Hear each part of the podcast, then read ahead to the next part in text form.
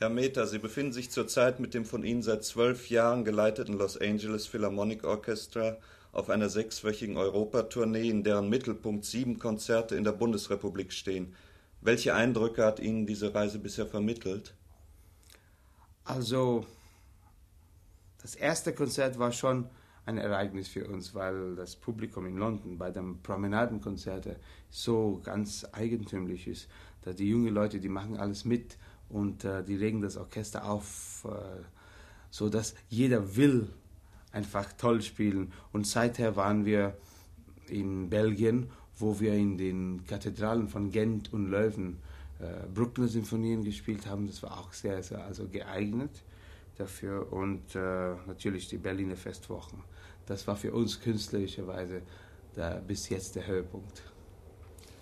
Nun sind Sie, der Sie Inder von Geburt und Amerikaner aus Passion sind, mit dem europäischen Musikleben seit langen Jahren vertraut, denn Sie haben in Wien studiert und debütiert und sind auch heute noch oft Gast bei europäischen Orchestern.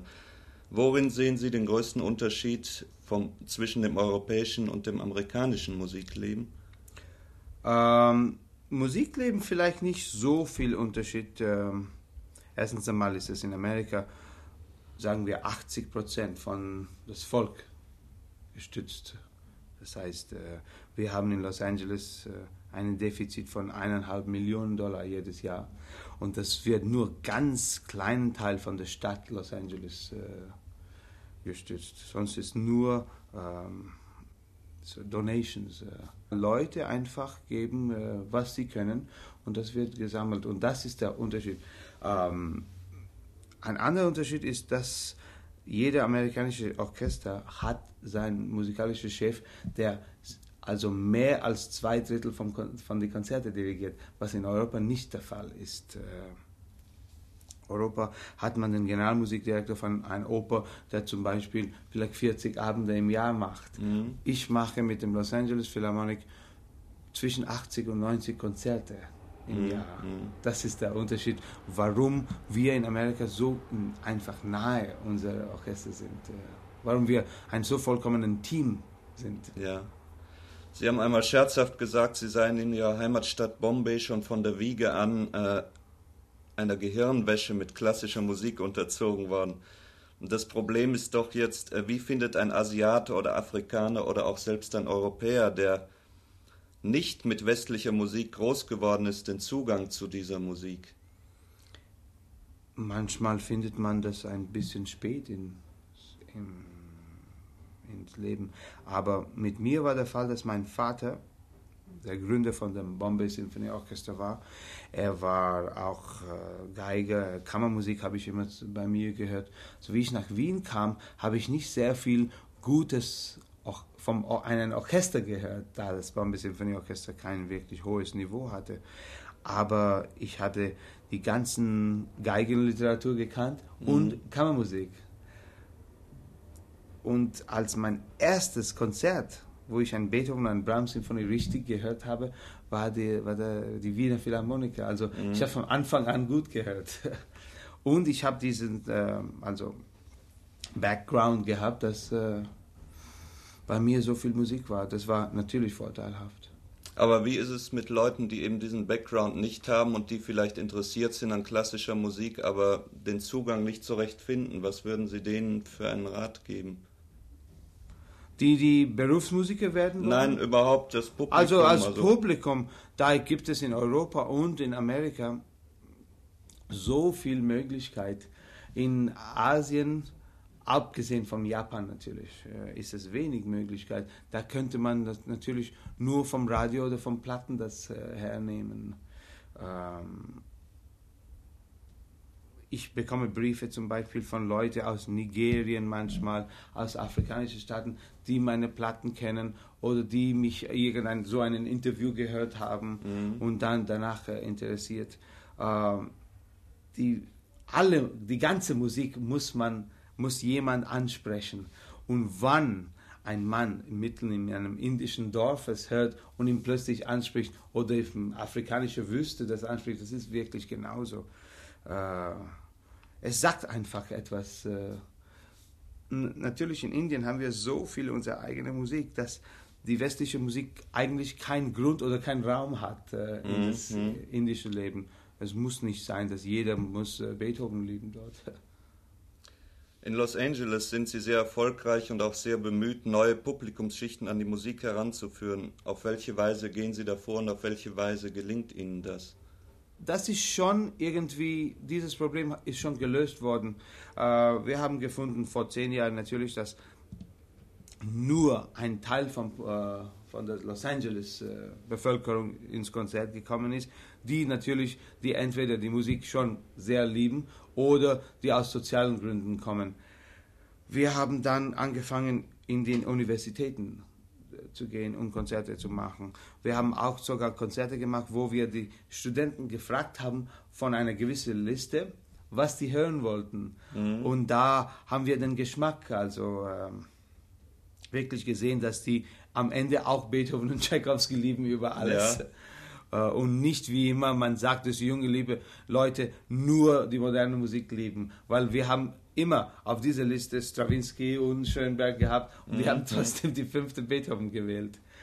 Aber es sagt nicht, dass die jungen Leute nicht die moderne Musik lieben. Und äh, wir haben jetzt im Konzerte sehr viele Junge, die, die kommen. Wir, wir haben ein System, dass wenn ein Abonnent äh, nicht kommen kann, er ruft an und er gibt uns Ja, seine Sitznummer und wir verkaufen das, dies, diesen Platz für 50 Cent äh, an die Studenten und so.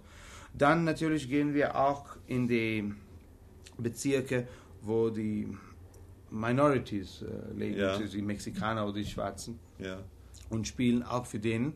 Wir waren dieses Jahr zum Beispiel in einer schwarzen Kirche, wo wir haben mit dem schwarzen Chor, also wenn die mit uns zusammen musiziert haben, ein Amateurchor, das sind wirklich also die Majorität von den schwarzen Ja, Leuten in Amerika ja. sind kirchliche Leute. Wir haben gefunden, dass diese Leute haben Angst, zu uns zu kommen in, in, in dem Saal, weil die glauben, das ist ein Saal für weiße Leute und die haben keinen Transport oder die haben keinen Platz wirklich. Ja. Und diese Myth haben wir jetzt vollkommen äh, zerbrochen. Dann gehen wir auch im Gefängnisse und spielen. Und das ist auch sehr gut. Ja, verbinden Sie damit eine Art von sozialem Engagement? Ja, dass die Leute müssen nicht fühlen, dass diese Musik ist nur für eine, eine gewählte, ein gewähltes äh, kleine Gesellschaft. Aber ist dieses äh, Engagement rein musikalisch oder wollen Sie damit auch äh, die Leute irgendwie äh, dazu bringen, etwas zu ändern oder? Nein, wir spielen unsere Musik. Wir werden nicht also unsere Programme ändern. Das heißt, wir, wann wir für schwarze Leute spielen, äh, wann wir besondere Konzerte machen, wir wollen nur, dass die zu uns kommen. Wir, wo- ich, ich, ich rede natürlich immer vom, vom, Ja. von der Bühne und ich sage, schau, wir können nicht immer hier kommen, ihr müsst auch zu uns kommen, weil ihr Platz ist auch in diesem Saal, wo wir äh, für, für das äh, große Publikum spielen. Und wir kommen nur hier in ihr Bezirk, weil wir wollen sie einladen. Aber da spielen wir keine leichte Musik oder so, wir spielen normal.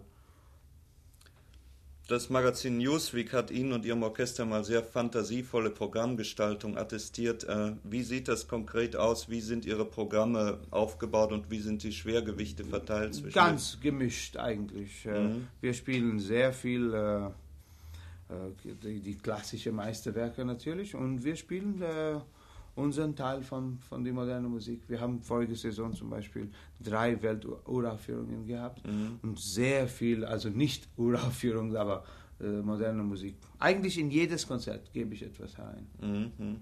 In der deutschen Presse liest man ja zum Teil Widersprüchliches über die finanzielle Situation der Orchester, die wir schon angesprochen haben. Also die einen schreiben, denen geht es sehr schlecht und die stehen vor der Pleite und die anderen sagen, äh, naja, so schlimm ist es nicht. Wie stellt sich das von Los Angeles Ja, das aus ist, äh, dar? das ist, das ändert sich Jahr zu Jahr. Äh, alle drei Jahre werden die amerikanischen Musiker die Verträge erneuern. Das heißt nicht immer im selben Jahr. Äh, zum Beispiel Los Angeles, Cleveland und der Metropolitan Oper geht immer zusammen. Und dann natürlich gibt es manchmal Streike und so. Und äh, es kommt immer, aber wir kommen immer durch. Mhm. Es ist schwierig natürlich. Sie jedes Jahr, jedes Jahr eineinhalb Millionen. Da ist immer ein Punkt im Jahr, wo wir Angst haben, dass wir es nicht erreichen. Mhm. Aber so wie jetzt in Italien passiert, diese Lage haben wir nie gehabt. Nun haben Sie einen sehr erfolgreichen Manager, Herrn Ernest Fleischmann. Ja. Und äh, dem gelingt es doch auch bei den Sommerkonzerten einen Gewinn herauszuwirtschaften. Ja, weil die Hollywood Bowl Konzerte natürlich äh, ziehen sehr viel Leute. Ein, ein äh, zum Beispiel ein Konzert mit 6000 Leute, was wir in der Hollywood Bowl finden. Heute war ein schwacher Abend, ist schon zweimal einen großen Saal. Und da spielen wir ganz normale Programme. Wer hat Sie denn als Musiker, Persönlichkeit am meisten beeindruckt? Von den Dirigenten vielleicht? Also in meiner Jugendzeit natürlich äh, über alles war Furtwängler, Mhm. großer Idol. Aber in meiner Zeit in Wien, wo ich also die, das Studium äh, äh, gemacht habe, war Herbert von Karajan, also der Dirigent in Wien. Und ich habe auch sehr von ihm gelernt, ich glaube. Wir sind noch heute ziemlich nahe und äh, ich verehre ihn sehr. Mhm. Und was würden Sie sagen, prägt Ihren eigenen Stil am meisten? Worauf legen Sie besonderes Gewicht beim Dirigieren? Ich glaube, das Wille des Komponisten. Mhm. Wir versuchen das alle. Ich, das ist keine eigentümliche Sache mit mir, aber wir wollen alle von dieser schwarzen und weißen Noten, das vor uns liegen, etwas äh, darzustellen, dass wir glauben, so hat er gemeint. Mhm. Er, hat so, er, er hat etwa auf dem Papier so etwas geschrieben und besonders bei dem Klassiker ist nicht alles geschrieben. Ja, ja. Und darum macht es eben auch jeder Dirigent anders. Ja, aber das sind Meinungsverschiedenheiten. Mhm. Aber wo Gott liegt, sei Dank. ja, ja, aber wo liegt da bei Ihnen das, der Akzent? Also der eine interessiert sich für die schöne Melodie oder für die Klangfarbe Nein, nein, es ist wirklich eine Mischung. äh, Mhm. Die Klangfarbe kommt auch von äh, Stilkenntnis. äh, Mhm. Man kann in einem Mozart auch äh, das Orchester spielen lassen, als ob ein Maler oder Bruckner wäre. Das wäre auch schlecht. äh. Oder man könnte Stravinsky spielen lassen wie äh, einen aggressiven Beethoven. Und, und bei manchen Stravinsky ist es auch falsch. Ja. Man muss, das, das Stilkenntnis ist sehr wichtig. Mhm. Sie haben eine lange Zeit an der New Yorker Met viel Oper dirigiert und ich erinnere mich noch, äh, dass Sie an den Salzburger Festspielen einmal eine sehr schöne Entführung dirigiert haben. Aber in letzter Zeit hört man von dem Operndirigenten Meter weniger. Bedeutet Ihnen die Oper nicht mehr so viel? Nein, es fängt jetzt wieder mehr. Ähm, ich habe die letzten zwei Jahre an der Met schon nicht mehr dirigiert, weil das System von jeder Aufführung, äh, die Stars zu wechseln, hat mich wirklich nicht also gepasst. Und ähm, ich werde diese Saison, Ende dieser Saison so an der Berliner Oper Turandot machen. Ich habe schon vorige Saison an der, an der Scala in Mailand Salome gemacht. Und äh, nächste Saison mache ich eine neue Produktion an der Berliner Oper, die äh, Das Mädchen aus dem Goldenen Westen von Mhm. Puccini.